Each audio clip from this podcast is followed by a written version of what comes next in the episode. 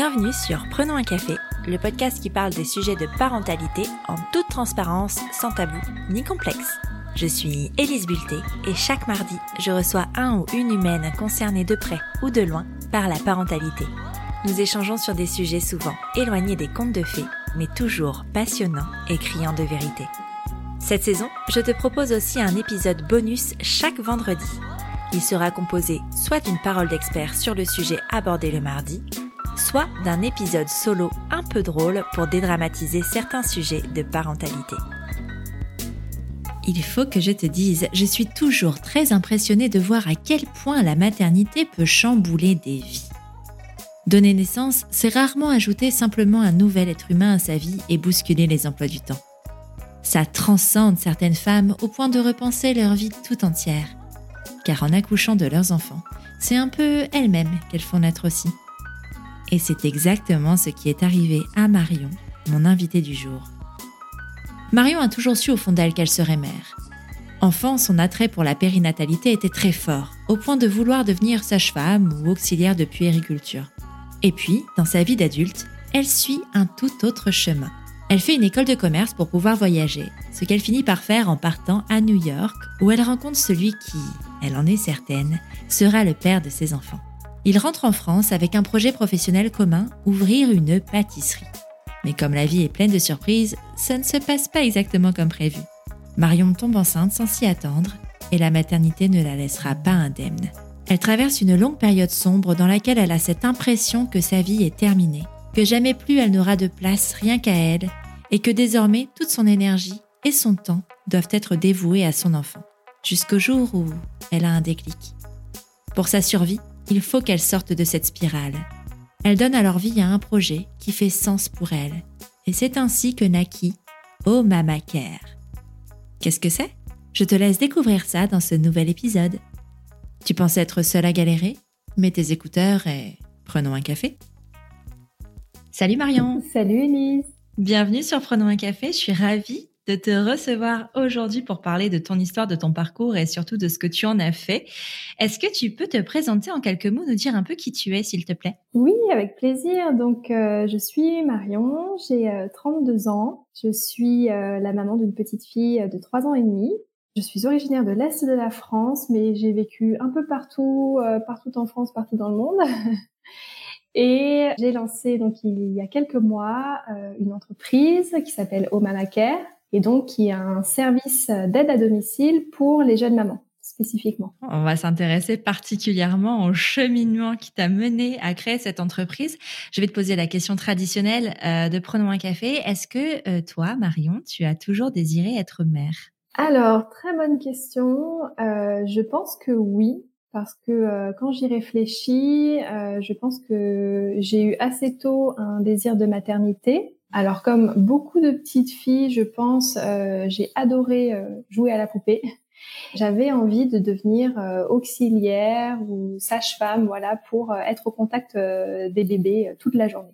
Donc, tu vois, j'avais quand même cette, on va dire, cette, cette sensibilité et cette, cette attirance pour cet univers-là. Et c'est vrai que oui, assez tôt, je me suis vue avec des enfants. En tout cas, je n'imaginais pas ma vie sans enfants parce que je pense que ça faisait aussi euh, partie de, de mon schéma euh, familial et mon schéma de pensée, donc euh, je n'avais jamais vraiment remis ça en question. Et finalement, euh, j'ai pris un chemin, enfin une voie tout autre, puisque je n'ai pas du tout fait des études dans, dans l'univers de la périnatalité. mais j'ai fait une école de commerce. Ah oui, rien à voir. Ah ouais, non, rien à voir. J'avais très très envie de voyager. Et je me suis dit que c'était certainement une, une, très bonne euh, façon de, de voyager, euh, voilà, tout en étudiant et en m'amusant, on va dire. Euh. Ouais. Donc oui, cette sensibilité, cette envie d'être maman, mais les années passant, je me disais que voilà, je, je, je, pouvais encore repousser, repousser le fait d'être mère. Je n'avais pas non plus une urgence absolue pour devenir maman. Et alors, quand est-ce que ça s'est concrétisé un petit peu, euh, cette envie, ce désir Quand est-ce que tu as décidé À quel moment tu as eu, je sais pas, est-ce que tu as eu une révélation sur le euh, OK, c'est maintenant ou pas du tout? Oui et non. Disons que euh, lorsque j'ai rencontré mon conjoint actuel, ça a été plutôt une évidence dans le sens où je me suis dit, voilà, c'est le bon, ce, ce, sera le, le, père de mes enfants quasiment instantanément. C'est assez incroyable comme comme sentiment, mais c'était, j'avais une très grande confiance là-dedans et c'était une évidence. Et voilà, on en a parlé assez vite finalement. Et euh, notre fille est arrivée aussi très vite euh, et plus vite que ce qu'on avait imaginé du coup parce que voilà on était encore au tout début de notre histoire. Euh, ça faisait un an, même pas un an et demi qu'on était en couple. Donc, ah oui. donc très tôt. Et évidemment, ça a été une surprise, donc pas mal de questions et un lot d'angoisse aussi. Mais euh, voilà, on savait qu'on voulait des enfants ensemble, donc, euh, donc on était très heureux. Ouais. Tu dis c'était une surprise, vous étiez pas dit euh, euh, allez on y va, c'est vraiment arrivé comme ça. Enfin. Euh... Oui, c'est vraiment arrivé comme ça. T'étais sous contraception ou pas? Alors non, j'étais pas sous contraception, donc voilà, on, on, va dire attention. Et puis, bon, mais bon, on savait très bien que voilà le, le, risque entre guillemets était là et c'était un risque qui était quand même accepté. je veux dire quand vraiment euh, on sait qu'on n'est pas avec la bonne personne ou qu'on ne veut absolument pas d'enfants, pas maintenant. Évidemment, euh, je pense qu'on fait plus attention et c'était c'était pas mon cas. J'avais arrêté la contraception euh, deux ans auparavant, je pense, plus pour des raisons de santé parce que voilà, j'avais envie de m'en libérer. Et donc voilà, c'est arrivé comme ça et c'est la vie. C'est chouette, c'est chouette. Alors Comment tu le découvres? Parce que c'est une grossesse surprise. Euh, comment tu le découvres? Est-ce que c'est le retard de règles ou c'est plus long Enfin, comment tu découvres cette grossesse? Alors, un pressentiment. En fait, euh, si tu veux, donc je, je, faisais, euh, bon, j'ai envie de dire, je, je, faisais attention sans vraiment trop faire attention encore une fois, parce que je pense que euh, euh, finalement, euh, l'arrivée d'un enfant était quand même bienvenue, donc je, je, je regardais, mais euh, bon, voilà, sans prendre en considération que forcément nous sommes des, des, êtres cycliques et que les cycles ne sont pas tous hyper réguliers, qu'il peut y avoir plein de variations, plein de facteurs qui, qui entrent en compte dans ces variations-là. Et je ne sais pas pourquoi, mais c'est très bizarre. Hein. J'ai eu une intuition avant même d'avoir un retard de règles, alors que, je veux dire, on n'essayait pas d'avoir un enfant je veux dire, quand tu essayes, tu es peut-être plus à l'écoute des petits symptômes, des petits signes. Tu te dis, bah tiens, est-ce que c'est pas ça? Là, pas du tout. Et je, voyais des choses dans la rue, euh, je sais pas, un, panneau publicitaire, euh, maman bébé. Je me, dis, ah bah tiens, est-ce que je serais pas enceinte? Enfin, Je sais pas. Des choses assez étranges en fait. J'ai dû faire une radio, une radio du bassin à ce moment-là. Et tu sais, quand tu fais des radios, normalement, on te demande si tu es enceinte. Et du coup, j'ai dit non, mais je me dis, mais en fait, peut-être que si. Bon. Et euh, J'étais peut-être au, 30e jour de mon cycle, ou oui, 30 ou 32, donc tu vois, rien d'anormal, j'avais pas mes règles, mais bon, ça reste un cycle normal. Et euh, je vais à la pharmacie pour X raisons et je passe devant le, le, rayon euh, test de grossesse. Et je me dis, bah tiens, euh, je vais en prendre un par curiosité, enfin par curiosité. Voilà, pour faire le test, quoi. Finalement, je me dis, oh non, je vais pas encore dépenser 5 euros dans un test qui de toute façon sera négatif. Euh, j'arrête de, de, de, me faire des films et je laisse tomber. Puis trois jours passent et je retourne à la pharmacie pour euh, je ne sais quelle raison et euh, je passe à nouveau devant les tests de grossesse et puis je me dis euh, je, je, prends le test et euh, voilà, je, je, le fais. J'étais à mon 35e jour euh, du cycle et c'était un midi, donc je rentre chez moi, je fais le test et là, je crois voir une barre très très pâle, mais j'en suis vraiment pas sûre.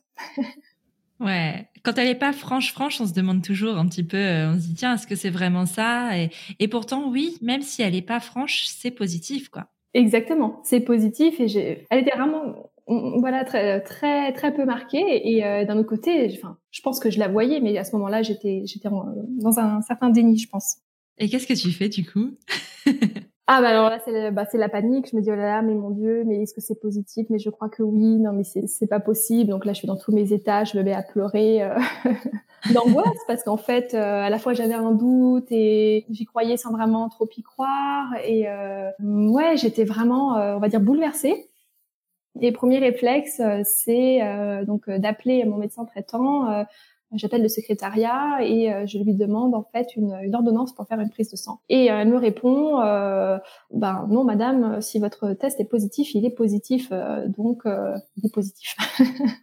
voilà. Et elle m'a gentiment envoyé balader. ah ouais. Pourtant, justement, il te recommande plutôt de faire un test labo après avoir fait un test urinaire, enfin un test sanguin. C'est même Enfin, moi, je sais que c'est comme ça que j'ai fait. En tout cas, c'est ce qu'on m'a dit de faire. Et euh... Oui, normalement, oui. Mais en fait, je pense que j'étais vraiment paniquée au téléphone. Et je dis, je crois, je crois être enceinte, mais je suis pas sûre, mais je vois un trait, etc. Elle m'a dit, bah, écoutez, si vous voyez le trait, euh, a priori, c'est que c'est positif. Et euh, donc, j'ai quand même rappelé derrière le gynécologue qui, lui, m'a fait une, une, prescription pour un, un bilan sanguin. Et, euh, et, en effet, ça s'est confirmé euh, le lendemain.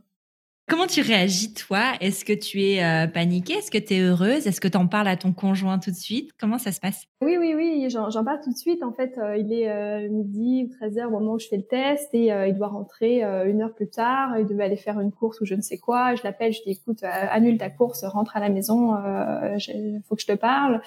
Et bon, il, a, dû flipper. ouais, il a, il a senti qu'il fallait rentrer. Quoi. Ouais. Donc, il est arrivé, j'étais dans tous mes états, il m'a dit qu'est-ce qu'il y a, ça va pas, qu'est-ce qui s'est passé? Et, euh, et, moi, à moitié en larmes, je lui dis, je lui dis bah écoute, euh, j'ai fait un test de grossesse et, euh, je crois qu'il est positif. Et donc euh, je lui montre le test et il me dit mais non mais je vois rien, rien du tout. T'inquiète pas, t'es pas enceinte, il a, y a, rien là sur ce test. Euh, et je lui dis, bah si, regarde à la lumière du jour, quand tu le mets comme ça, si tu regardes bien, je crois qu'il y a une barre, etc. Il m'a dit, bon, ben, on va attendre euh, deux, trois jours, et dans, dans deux, trois jours, on refera un test, et puis euh, on verra. Et je crois d'ailleurs que j'ai attendu en fait ces trois jours avant euh, de, de, de, faire le, la prise de sang. Et trois jours plus tard, au petit matin, je me lève, je fais le test, et puis là, la, la barre est franche, donc le test est positif. Et alors, c'est quoi la réaction? Est-ce qu'il est content? Est-ce qu'il est flippé lui aussi? Euh, non, il, il, est content, il est content. Il me dit bah écoute, je, il m'a dit on attend, on va voir et puis si c'est confirmé, bah c'est confirmé et, euh, on va devenir parents et, et, ce sera, ce sera très bien. Donc euh, euh, il prend bien la nouvelle, il était plutôt rassurant. En tout cas, il paraissait moins flippé que, que moi euh, et euh, on s'est quand même dit bon, on se laisse le temps de, de réfléchir en fait.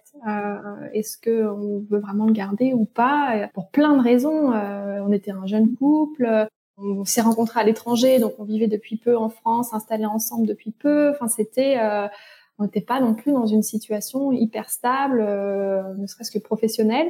Donc, on s'est quand même laissé ce petit laps de temps pour pour y penser. Et puis, euh, mais en fait, moi, dans ma tête, à partir du moment où j'ai appris que que, j'étais enceinte, la décision était déjà prise. Donc, voilà. Et comment se passe alors ce début de grossesse une fois que c'est confirmé par la prise de sang et que tout ça, que c'est l'aventure est, est, lancée euh, Comment tu le vis toi? Est-ce que c'était euh, un début de grossesse facile? Est-ce que tu as eu justement des mots de grossesse? Euh, Comment ça se passe? Écoute, je n'ai eu aucun mot de grossesse à aucun moment de ma grossesse en fait. Donc euh, au tout début, c'est vrai que euh, tu sais, j'avais ce sentiment de, de, détenir le plus grand secret du monde. C'est vrai que quand on est enceinte au tout début et qu'on est la seule à le savoir, c'est c'est un sentiment incroyable. Et puis toujours cette petite inquiétude de, ben, en fait, je ne ressens rien, euh, je n'ai aucun symptôme. Donc, est-ce que je suis réellement enceinte? Est-ce que la grossesse est toujours là?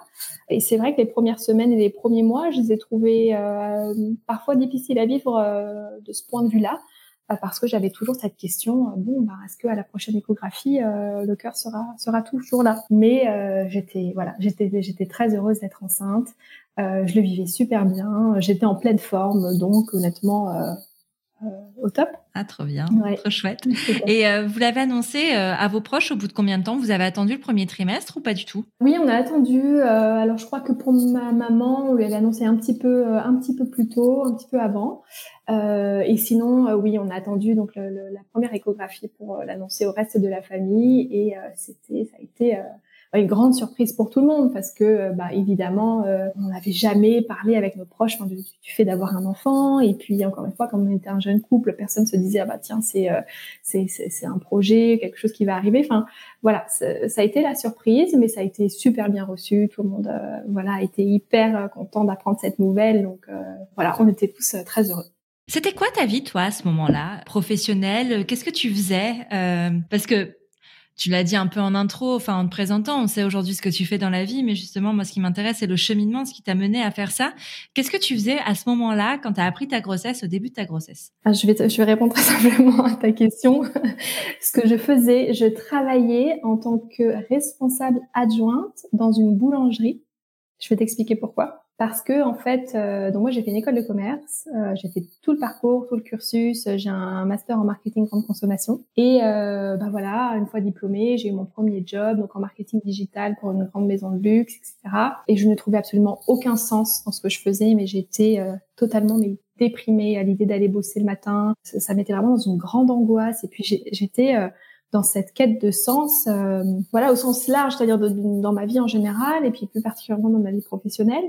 Euh, et puis je me demandais mais comment font tous ces gens là qui prennent le métro le matin pour aller bosser euh, je, Moi, je j'y arriverai pas, c'est pas fait pour moi. Voilà, ça a duré quelques quelques années, deux trois ans comme ça où vraiment je me posais énormément de questions. Et puis en fait, à un moment donné, j'ai eu, euh, on va dire, l'opportunité de partir aux États-Unis avec mon, mon, copain de l'époque. Et je me suis dit bon, en fait, euh, je me plais pas ici dans mon boulot, je me plais pas à Paris. Lui, il, déménage aux États-Unis, je vais le suivre. Je sais pas ce que je vais faire là-bas, mais euh, j'y vais et de toute façon, ça peut pas être pire. Donc, euh, chose faite, j'arrive, je, débarque à New York euh, au mois de février, euh, la veille de la plus grande tempête de, du millénaire. De neige. de neige, de neige. Bon, super, ça commence bien. sans savoir du tout ce que je vais y faire. Et puis, assez vite, je me suis mise la pression quand même. Je me suis dit, bon, bah Marion, il faut que tu trouves un job. Il faut que tu, que tu aies aussi un job pour avoir un visa, pour pouvoir rester. Donc, je me suis mise à chercher un, un travail. Et j'ai trouvé donc euh, un petit job dans un, dans un coffee shop qui venait d'ouvrir et puis chercher un petit peu, euh, on va dire, un, bras droit. Donc, euh, je, je, je, touchais à tout, tu vois. Je faisais à la fois de la vente, à la fois de l'événementiel, euh, des RH, etc. Et c'était super c'était un poste polyvalent. Je, je n'étais pas assise à mon bureau toute la journée et euh, j'ai adoré ce boulot-là. Et euh, c'est dans ce contexte-là donc que j'ai rencontré mon conjoint, qui lui euh, est pâtissier et donc qui à l'époque était le pâtissier de, de ce coffee shop. Euh. D'accord. Voilà. Et en fait, bah, si tu veux, voilà, notre relation a démarré un an et demi plus tard et, et on est rentré en France et on avait ce projet en fait euh, d'ouvrir une, boulangerie ou une pâtisserie ensemble. Et donc euh, moi, si tu veux, j'ai continué dans cette voie-là en me disant bon bah je vais acquérir de l'expérience dans l'optique d'avoir un jour ce, ce, projet commun. Donc au moment où j'apprends enceinte, euh, que je suis enceinte, pardon, on, est revenu en France depuis, euh, je sais pas, peut-être six mois. Et donc je travaille dans cette boulangerie. Et dis-toi que c'est un travail qui est hyper physique. J'enfourne et je défourne des baguettes pratiquement toute la journée et euh, je suis enceinte et c'est vraiment un, boulot euh, pas simple. Mais bon, c'était une transition, je savais que c'était temporaire euh, et j'ai tenu bon jusqu'à six mois de grossesse. Ouais, jusqu'à ton congé pato, c'est ça? Enfin, tu as été arrêtée ensuite et, et congé maternité. Quand tu as arrêté à ce moment-là, est-ce que tu envisages après ton accouchement, après la naissance de ton enfant, de revenir dans ce travail-là? Est-ce que pour toi c'est juste une pause pour ton bébé et tu reviens après? Non, je savais que je n'y retournerai plus. D'ailleurs, c'était déjà négocié. J'avais dit ben voilà, je prends mon congé maternité ensuite on fait une rupture conventionnelle, euh, je m'arrête. En fait, c'était assez mal passé euh, avec euh, avec la directrice en place. C'était pas une très bonne expérience. Je savais que je, je voulais plus y revenir. J'avais appris entre guillemets ce que j'avais à apprendre, enfin ce qui m'intéressait par rapport à mon projet professionnel. Donc voilà. Au moment où je pars en congé, on va dire pathologique, où je suis en arrêt, je sais que je n'y retournerai plus. Au même moment, donc du coup, tu as ce bébé qui grandit en toi, tu, tu découvres un petit peu cet univers euh, périnate qui t'intéressait déjà enfant, c'est ce que tu nous disais tout à l'heure, enfin, tu avais un attrait quand même pour tout ça. Est-ce que tu sens une pointe de changement déjà à ce moment-là? Est-ce qu'il y a quelque chose qui te travaille particulièrement? Alors non, vraiment pas. Euh, dans le sens où effectivement j'avais cette sensibilité, cette attirance euh, pour cet univers-là, mais je pense que je m'en suis coupée. C'est-à-dire que euh, oui, cet, attrait, il, a été là dans, mon enfance et mon adolescence. Et puis ensuite, quand j'ai changé de voie, si tu veux, j'ai un peu laissé tout ça de, de, côté. Tout au long de ma grossesse, si tu veux, alors j'étais très heureuse d'être enceinte, j'ai adoré être enceinte. Euh, comme je, je l'ai dit tout à l'heure, je n'avais aucun symptôme, donc c'était super. Mais aussi, si tu veux, je, je ne me suis posé aucune question étrangement, hein, j'étais pas du tout euh, ouverte ou je m'intéressais pas au fait d'accoucher euh, physiologiquement, par exemple, ou euh, j'avais vraiment confiance dans le corps médical, on va dire. Donc moi, je suivais le protocole, je suivais les rendez-vous. je me suis dit bon bah je vais accoucher dans une clinique, je vais prendre la péridurale, ça va se passer comme ça, et puis je vais devenir maman, puis comme tout le monde, finalement, euh, tout le monde devient parent, donc euh, moi je vais y arriver et ça va le faire. Et puis je vais reprendre ma vie, puis je vais continuer mon projet professionnel comme comme c'était écrit. Et, euh, et, voilà, c'est juste en fait finalement une personne qui s'ajoute à ma vie, mais ça change pas en gros qui je suis et ce que je suis et, et tout ça. Du coup, donc là on parlait grossesse, tu disais que ça se passait super bien. Arrive la naissance. Est-ce que tu es surprise par la naissance? Est-ce que tu as vécu un accouchement comme tu l'imaginais justement, ce, cet accouchement médicalisé que tu attendais Oui, en fait c'est vrai que voilà je, m'étais dit un accouchement, bah, potentiellement c'est douloureux, potentiellement ça, peut être difficile, ça peut, il peut y avoir des complications. Je m'étais quand même préparée, on va dire, à ces éventualités-là. Et finalement, bah, l'accouchement arrive, euh, le travail se met en place euh, naturellement. Je fais un certain nombre d'heures de travail à la maison. Et puis tout s'enchaîne de, de, manière euh, très naturelle et sans complications. Donc j'ai quand même eu de la chance euh, de ce point de vue-là. Euh, j'ai pris la péridurale, mais vraiment au dernier moment. Donc j'étais déjà enfin, à dilatation complète si tu veux. Donc j'étais sur le point d'accoucher. On me met la péridurale, le bébé sort. Enfin, je veux dire, ça a été sans entrave. Donc, j'ai envie de dire, oui, j'étais contente de, de cet accouchement-là, qui a été un beau moment. Est-ce que tu t'étais préparée à l'après? Pas du tout. Le postpartum, c'était un mot que tu connaissais ou pas du tout? Honnêtement, je pense pas. C'était il y a combien de temps, tiens, dis-moi? Euh, bah, Ma fille a trois ans et demi, donc euh, Ok. voilà. Non, honnêtement, hein, je, je, je, je, pense que je, ne connaissais même pas ce terme. Comme je te le disais, je ne m'étais posé aucune question et j'étais très naïve, très très naïve. Pour moi, avoir un enfant, c'était c'était naturel, donc euh, simple et donc dans la continuité des choses. Et alors Comment ça s'est passé quand tu as découvert l'envers du décor? Ben assez difficilement parce que euh, comme je, je, je n'étais pas préparée à vivre ça et j'en avais jamais entendu parler, je l'ai vécu un peu comme une trahison. Alors j'aurais pu moi faire des recherches, me renseigner, etc. Mais comme j'étais pas ouverte à ce sujet-là, je pense que j'attendais beaucoup en fait des, du gynécologue et des sages-femmes pour qu'ils qu'ils m'informent, qu'ils me disent voilà ce qui allait se passer. C'est vrai que comme le postpartum n'était pas un sujet qu'ils avaient évoqué, bah, si tu veux, je me suis dit bon, je, je, vais découvrir euh, par moi-même au fur et à mesure et euh, voilà. Mais donc si tu veux, les, les, les, douleurs physiques, la fatigue, les, les complications liées à l'allaitement, tout ça, je ne m'y attendais pas.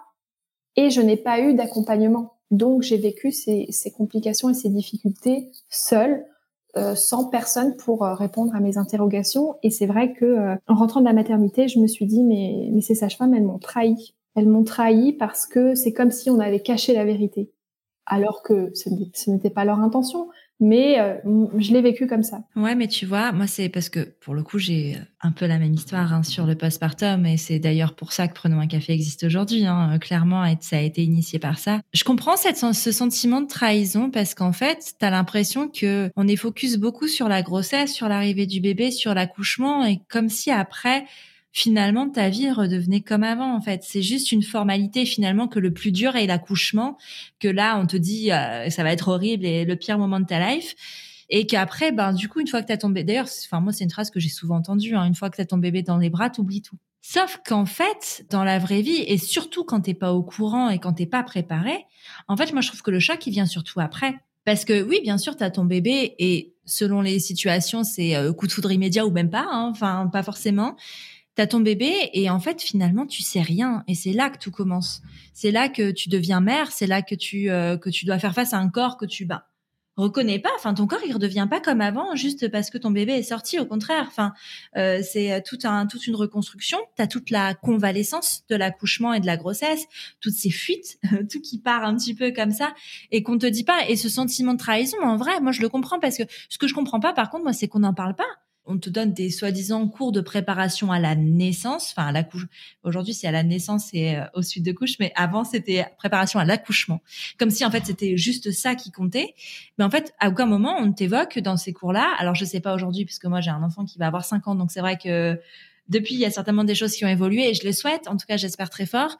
Mais euh, en tout cas, à l'époque, c'était euh, vraiment, euh, on parlait pas de ce qui se passait après, quoi. Et c'est une erreur à mon sens et c'est même une faute. Donc en fait, le sentiment de trahison, je trouve qu'il est hyper légitime. Hein. On perçoit l'accouchement comme comme une fin. Donc parce qu'on sait que c'est une épreuve physique quand même et c'est vrai. Donc oui, il faut s'y préparer. Quand on n'a jamais accouché, bon bah on a des craintes, on a des appréhensions et c'est normal. Mais en fait, l'accouchement c'est le point de départ de notre maternité l'accouchement dure un certain nombre d'heures et le postpartum dure toute la vie finalement. Voilà, il y a, un peu presque une erreur de jugement, quoi. C'est alors ça, ça commence à, évoluer, mais il y a encore du chemin à faire. Ben, en fait, le truc il y a aussi, c'est qu'on se rend compte, enfin en tout cas moi je me rends compte à force de de lire et ben puis d'interroger des personnes que plus un accouchement est préparé aussi, plus une naissance est préparée, mais correctement dans le sens confiance du corps, physiologie et compagnie, plus le postpartum est doux aussi. Parce que toutes les interventions médicales qu'on peut subir, euh, enfin, qui sont parfois nécessaires, hein, je dis pas, il y en a qui ne le sont vraiment pas, rend le postpartum vachement plus compliqué aussi et plus difficile à vivre. Mais en fait, c'est tellement balayé ce truc de ben c'est pas grave. En fait, c'est comme s'il s'en fichait quoi, comme si euh, euh, le corps de la femme ensuite ne comptait pas. Et c'est assez euh, aberrant finalement, enfin cette situation, je trouve. Ouais, tu vois, c'est marrant parce que c'est quelque chose que je dis euh, souvent. C'est comme si tout le monde s'en fichait. Donc en fait, tu es, tu es une femme, tu es enceinte, tu vas accoucher, bon bah c'est physiologique, euh, les femmes accouchent depuis la nuit des temps, donc bah, certes, mais en fait euh, devenir mère c'est beaucoup plus compliqué que ça. C'est pas juste euh, mettre au monde un enfant. Devenir mère, c'est trouver une, nouvelle identité, son identité de, de, de, maman. Tout est déconstruit et on doit tout reconstruire. Donc voilà, il y a, il y a ces transformations à la fois physiques, émotionnelles, identitaires, organisationnel aussi. Et puis, on a euh, non seulement les, les, les douleurs, euh, les douleurs physiques, les douleurs émotionnelles, comme je l'ai dit, et les hormones. Et en fait, bah, certaines femmes euh, réagissent mieux que d'autres à ces, à ces variations hormonales. Pour celles qui réagissent mal, bah, c'est vraiment très compliqué et il n'y a pas d'accompagnement, il n'y a, plus de suivi. Quoi. Non. En fait, je me demande, moi, parfois, si finalement, toute cette préparation à la parentalité, parce qu'en fait, ça devrait être ça, préparation à la parentalité, ça devrait pas s'apparenter plus à du coaching et à du suivi psy qu'à quelque chose de plus médicalisé et concentré sur le corps. Alors, c'est important de le faire, certes, parce que bon, il y a quand même cette partie corps qu'il faut pas oublier, il faut pas négliger, mais c'est beaucoup de, force mentale et beaucoup de préparation mentale finalement normalement. Enfin, je trouve. Ouais, ouais, je suis d'accord avec toi. Tu vois tout à l'heure quand je disais euh, pendant la grossesse, je ne me suis posé aucune question. Euh, je pense que ça a été une très grosse erreur euh, et c'est ce qui a aussi rendu mon postpartum si difficile parce que comme je m'étais complètement remise aux mains des professionnels de santé, bah, quand tu es chez toi avec ton nouveau-né et qu'il n'y a plus personne, euh, il n'y a plus personne pour te dire euh, quoi faire, comment réagir, bah tiens ton bébé il pleure, comment il faut s'y prendre, etc. Et donc tu dois prendre tes propres décisions, de faire tes propres choix. Mais puisque je n'étais pas dans cette, démarche-là et que je, ne m'interrogeais pas, bah, ça a été très très compliqué pour moi et ça a été une immense source de stress et, euh, et d'angoisse. Est-ce que ton conjoint est resté, était avec toi justement pendant toute cette période euh, après la naissance de votre enfant? Euh, Bah écoute, à l'époque, euh, bon, il y avait le, les 7 jours, je crois. De... C'était pas, c'était 11, je crois. Ouais, 11, voilà. Voilà, il a pris ses 3 plus 11 ou quelque chose comme ça. Ouais, c'est ça. Euh, donc il est resté 15 jours avec moi, donc euh, oui, forcément ça m'a ça m'a aidé. Après lui, il a un travail euh, on va dire avec des horaires décalés, donc absent la nuit, absent le week-end et c'est vrai que j'étais très souvent toute seule. Donc la solitude aussi a fait que ça a été particulièrement difficile on vivait dans une ville, une nouvelle ville depuis peu. J'avais pas ma famille euh, à proximité pour pour m'aider. J'avais pas de cercle amical et un conjoint euh, bah, qui faisait ce qu'il pouvait, mais euh, ça n'a pas suffi en fait. Comment ça s'est traduit justement chez toi, euh, ce côté ça n'a pas suffi Très compliqué parce que si tu veux, euh, bah, j'étais fatiguée. Ça c'est, je pense pour toutes les mamans pareil. J'étais fatiguée, j'avais un allaitement euh, très douloureux et pourtant je n'ai pas demandé d'aide et je n'ai pas voulu lâcher. Donc j'ai persévéré. Donc ça, ça a été un poids supplémentaire. Et voilà, comme je disais, du stress, euh, des angoisses. Quand j'entendais mon, bébé pleurer, je, je, réagissais de manière vraiment, euh, on va dire, viscérale et euh, j'ai envie de dire peut-être disproportionnée parce que c'était une réaction très intuitive et je ressentais beaucoup. Je ressens, je, je suis je dirais, une empathe, donc je ressens beaucoup les émotions des autres.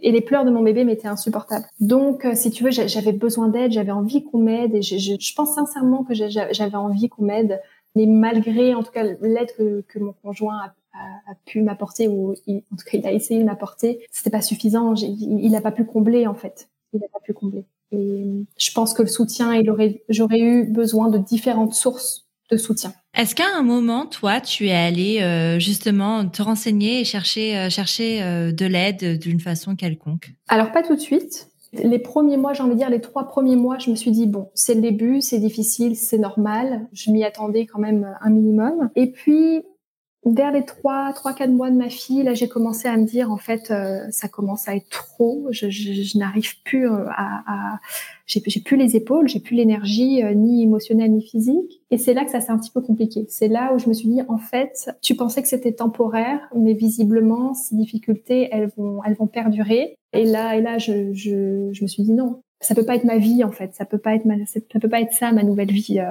en tant que, que maman. J'ai pas tout de suite cherché de l'aide, mais je me suis dit que j'allais reprendre le travail parce que j'avais besoin de sortir de chez moi, j'avais besoin de couper avec ma fille et de, de me retrouver. Mais du coup, à ce moment-là, euh, c'était quoi ton ambition professionnelle? Enfin, quand tu dis je vais reprendre le travail, tu avais prévu justement de, de faire cette rupture conventionnelle avec ton ancienne entreprise. Euh, comment tu envisages tout ça? Le, le, contrat se termine en effet avec mon entreprise. Je pense que ma fille avait trois, environ trois mois à ce moment-là. Je suis restée avec elle jusqu'à ses sept mois. Donc, euh, c'était à la fois une chance et à la fois un poids parce que je pense que j'avais vraiment besoin de me sociabiliser et de sortir de chez moi. Et vers ces 5-6 mois, je me suis dit, bon, en fait, euh, Marion, il faut que tu, tu retrouves un travail parce que c'est vital. À ce moment-là, j'en avais vraiment besoin pour ma santé mentale, en fait. Et euh, toujours dans cette démarche, voilà, d'avoir ce projet euh, commun avec mon conjoint, euh, j'ai continué à chercher dans, dans, cette, dans cet environnement, voilà, dans, dans la restauration, dans oui, dans la restauration. J'ai repris un travail en tant que responsable administrative et financière pour, pour un restaurant. j'ai très vite trouvé. Et donc, euh, quand ma fille a eu sept mois, je, je suis retournée travailler. Tu as trouvé un mode de garde assez facilement? Alors facilement, pas si facilement que ça. Je pense que j'ai dû euh, contacter une bonne centaine de, de nounous, euh, d'assistantes maternelles pour trouver euh, une personne qui a été la nounou de ma fille pendant deux ans. Donc voilà.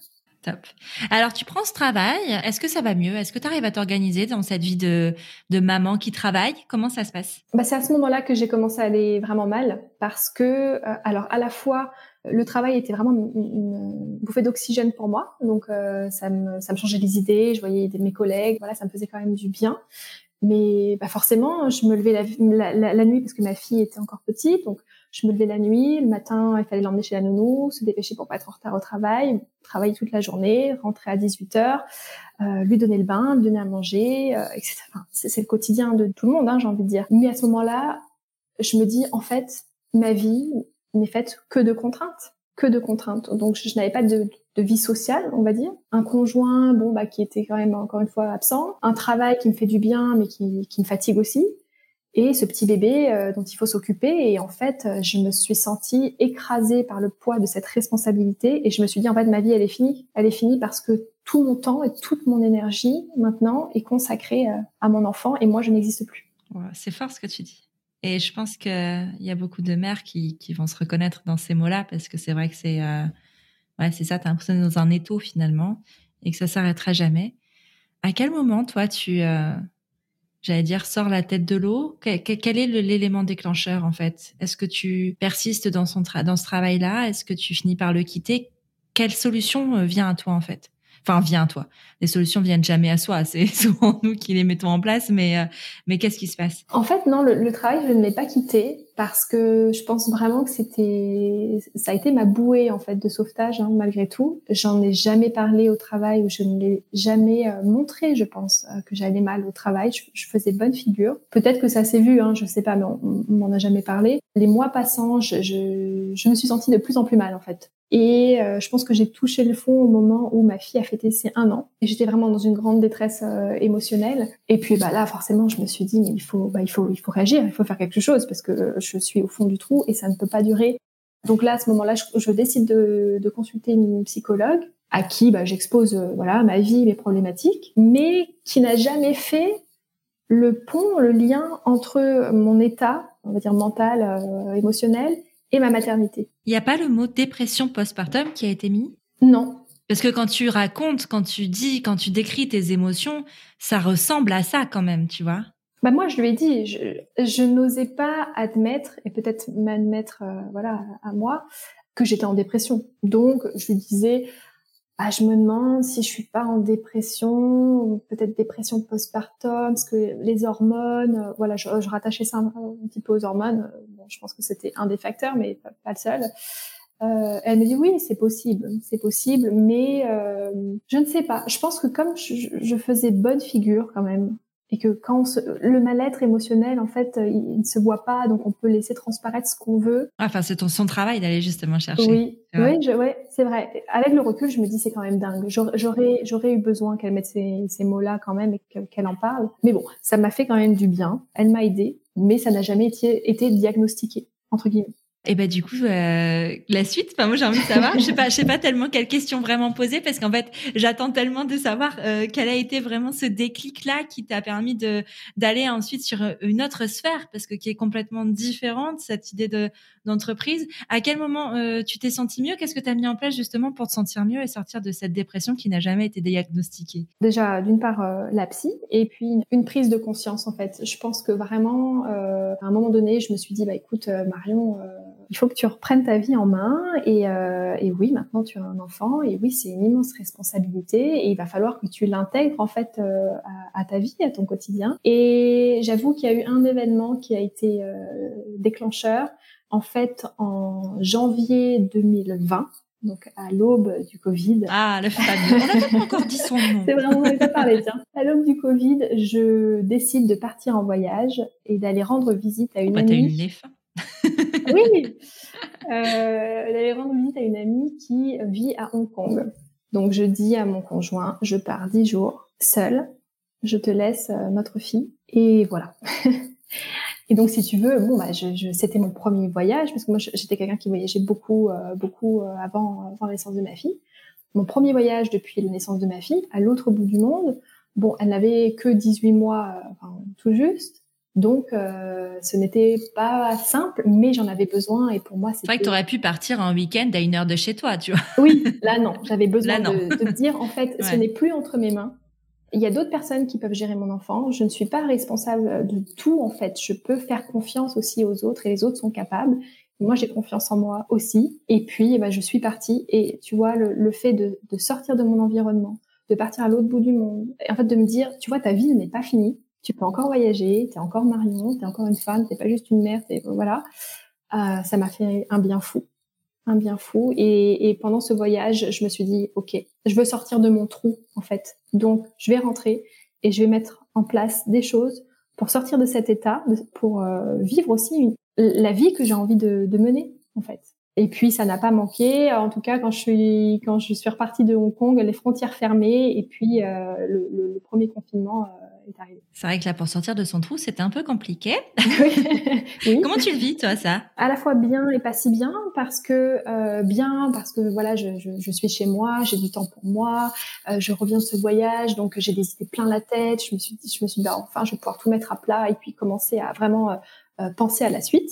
Et premier confinement, on est quand même, enfin, à, l'époque, on sortait vraiment pas de chez nous. On était confinés, nous, dans un appartement, bah, comme enfin, des millions de Français, hein, dans un appartement avec un enfant de 18 mois. Et là encore, je me suis dit, si je n'avais pas d'enfant, ma vie serait tellement plus simple.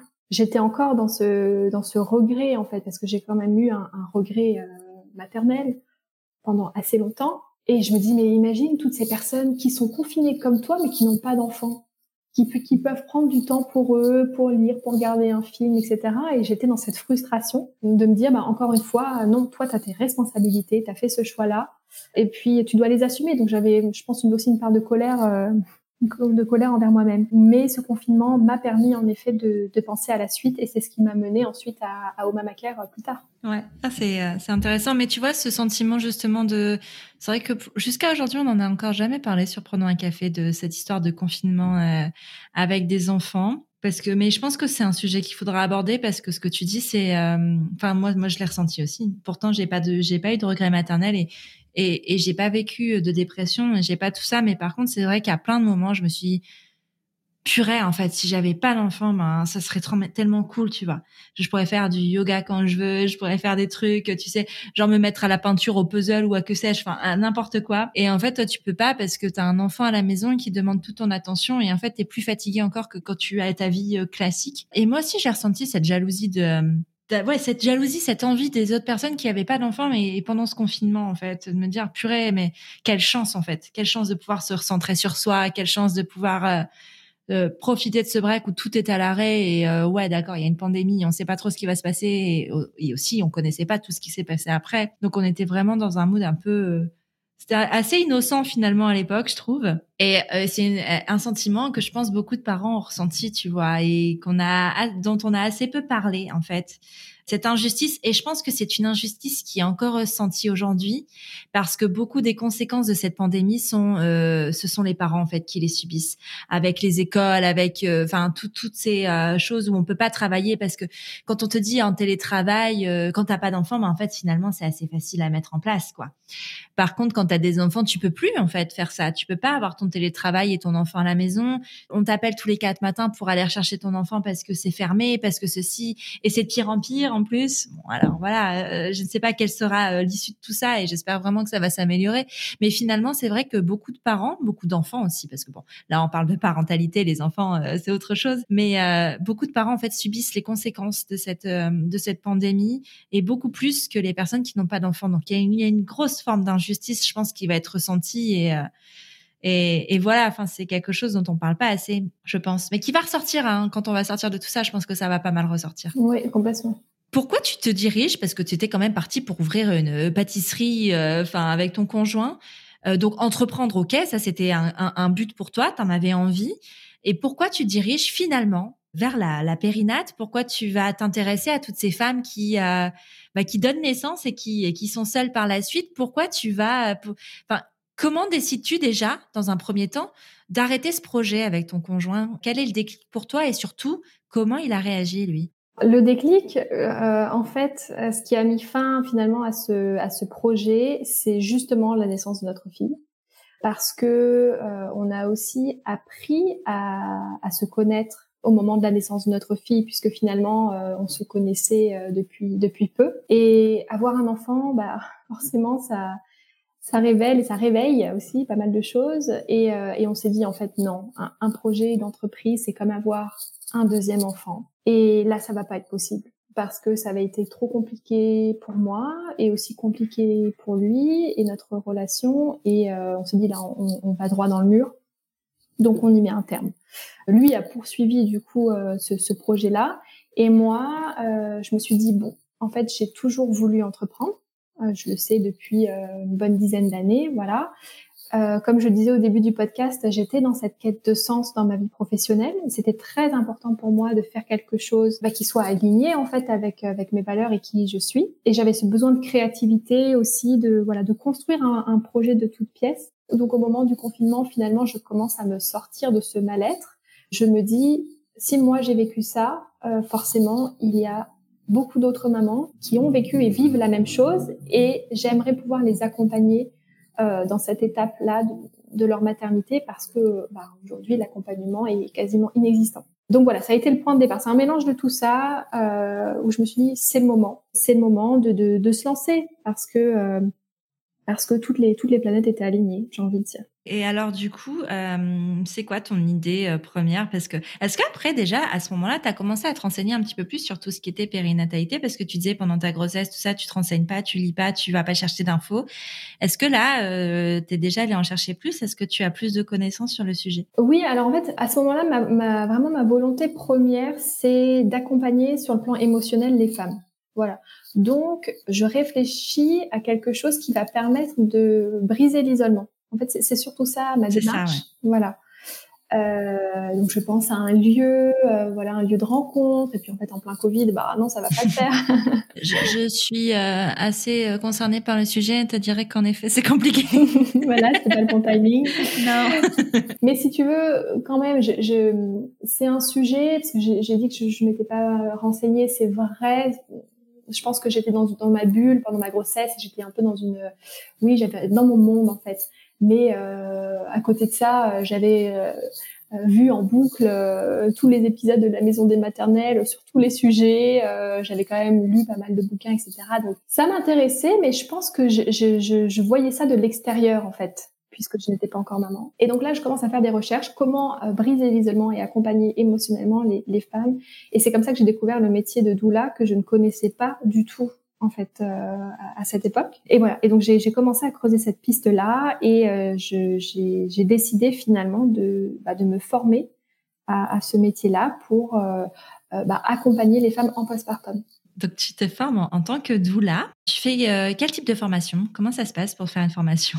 Alors, bah écoute, j'ai un petit peu creusé. C'est vrai qu'il existe, euh, on va dire des, organismes, des instituts euh, en France qui sont un peu la référence dans, dans le domaine. Et puis, j'étais pas tout à fait sûre encore à l'époque que c'était vraiment fait pour moi. Et puis, je me suis dit bon, je veux pas m'engager non plus sur une formation d'un an, un an et demi, alors que je tâtonnais encore un petit peu euh, à cette époque-là. Et, euh, et, donc, j'ai décidé de suivre une formation avec, euh, avec une femme qui s'appelle Diane Boutin, qui est une sage-femme et, et, doula québécoise et qui est vraiment une femme extraordinaire, qui était un format de formation plutôt court. Mais je me suis dit, en fait, ça va mettre le pied à l'étrier, ça va être le point de départ et puis je vais voir si effectivement c'est cette piste-là que je veux, je veux poursuivre. Euh, et donc à l'automne, donc au mois d'octobre, octobre 2020, je suis la formation à Paris. Donc pareil, à l'aube du deuxième confinement, J'arrive à. C'est des dates clés pour toi. la formation euh, avec Diane et, et, et, si tu veux cette formation-là, en dehors de ce que ça, ça a pu m'apprendre sur euh, euh la physiologie, euh, la grossesse, l'accouchement, le postpartum, ça m'a vraiment ouvert l'esprit et la, la, conscience et ça a été transformateur pour moi. Et donc après ça est né Oma Maker, c'est ça? C'est ça. Qu'est-ce que c'est exactement Oma Maker alors, donc, suite à cette formation, je me suis dit, OK, je me lance à fond dans cette activité de doula. J'ai été licenciée économiquement parce que je travaillais dans la restauration. Bah oui, c'est vrai ça. Donc, mon patron m'a dit, bah écoute, au revoir, dans de bonnes conditions. ouais, mais c'est bien, c'est bien, c'est une chance finalement. Mais ouais, ça a été vraiment une chance et donc je me suis dit c'est le moment. Ah, il n'y a pas de hasard. Je l'avais pas encore dit dans cet épisode. c'est vrai, je ne crois pas au hasard non plus. Et donc, euh, donc si tu veux, bah voilà, je, je, commence à développer mon activité, je fais mon site internet, je fais des, je fais mes premiers accompagnements, j'essaie de développer mon réseau, etc. Et puis très vite, je me suis dit, ok, comment je peux avoir plus d'impact, aider plus de jeunes mamans donc pas seulement en local, mais euh, un peu partout en France. Euh, et c'est comme ça qu'est arrivée euh, donc l'idée d'Omamacare, puisque au Care, en fait, le, le concept, c'est d'aider euh, des futures et jeunes mamans à trouver une doula postnatale près de chez elles qui va pouvoir les accompagner euh, après la naissance de leur bébé. Donc tu fonctionnes comme une espèce d'annuaire, c'est ça? Alors c'est pas un annuaire, en fait, je suis, si tu veux, un, une entremetteuse. D'accord. C'est-à-dire que les mamans me contactent et me voilà me, me, me, parlent de leurs besoins, de leur histoire, etc. Et en fonction de, de ça, euh, je vais moi partir à la recherche d'une personne qui va pouvoir répondre à ces besoins-là et être présente au moment où elles en auront besoin et près de chez elles. Et pourquoi spécialement postnatal du coup? Parce que en fait, si tu veux, euh, j'étais partie du postulat que euh, l'accompagnement en postpartum était quasi inexistant. Et je me suis dit, bon, il existe déjà beaucoup de choses pour la grossesse et l'accouchement, encore une fois, et euh, j'aimerais enrichir en fait le, les, les, possibilités de, de, de soutien euh, en, en, postpartum. Et puis, ça faisait résonance avec, euh, avec mon histoire puisque moi je m'étais sentie très seule et, et, très mal. Et voilà, je voulais absolument pouvoir euh, éviter aux autres mamans de, de vivre ça. Donc j'ai fait le choix de me positionner uniquement sur sur du postnatal. Tu as le métier de, aux, Pays-Bas, euh, tu as le métier de je, je, vais certainement l'écorcher, voilà, de Kramzorg. J'ai reçu Delphine, qui est Kramzorg aux Pays-Bas, euh, à Amsterdam justement l'année dernière. Il y a, ça remonte un petit peu maintenant. Euh, surprenant un café. Est-ce que tu dirais que ça, ça s'apparente un petit peu à ça? En fait, la Kramzorg, c'est une personne qui euh, vient euh, pendant une semaine, je crois. C'est une semaine après la naissance. Bon, alors aux Pays-Bas, c'est encore un peu différent parce qu'il y a beaucoup plus d'accouchements à domicile. Il y a beaucoup plus de. Enfin, c'est vraiment un accompagnement qui est complètement différent de ce qu'on peut vivre en France. Mais donc, c'est une personne qui vient à domicile pendant une semaine et qui gère un petit peu, enfin qui aide les parents justement dans cette première semaine avec leur bébé. Il n'y a pas de séjour à la maternité aussi là-bas, c'est vrai. Euh, donc ça, vient un petit peu euh, en complément, qui, qui s'occupe un petit peu des repas, qui s'occupe de l'enfant pendant que les parents peuvent dormir, qui, qui s'occupe un peu de l'entretien euh, des, des parties communes, qui montre comment donner le bain, tout ça. Est-ce que tu dirais que ça, ça ressemble un petit peu à ça? Alors les Kramzorg, elles ont euh, une formation qui est quand même beaucoup plus poussée dans le sens où c'est une formation qui est à la fois euh, médicale et euh, à la fois sur justement l'accompagnement et le soutien à domicile, donc dans la vie de tous les jours. Et en fait, les Kramzorg, c'est, on, peut le dire, je pense que c'est un, mélange entre une sage-femme quelque part et, et une doula mais euh, elles, elles ont, euh, elles ont les, les, connaissances et la formation pour, euh, pratiquer des, des, actes médicaux. Donc voilà, ça s'apparente, mais c'est quand même différent. Et alors du coup, si on veut faire appel à, tes services, euh, si une future maman a besoin justement euh, de, de, services d'une doula en postpartum, si elle a, elle a besoin d'un accompagnement, comment ça se passe? Comment tu, tu procèdes?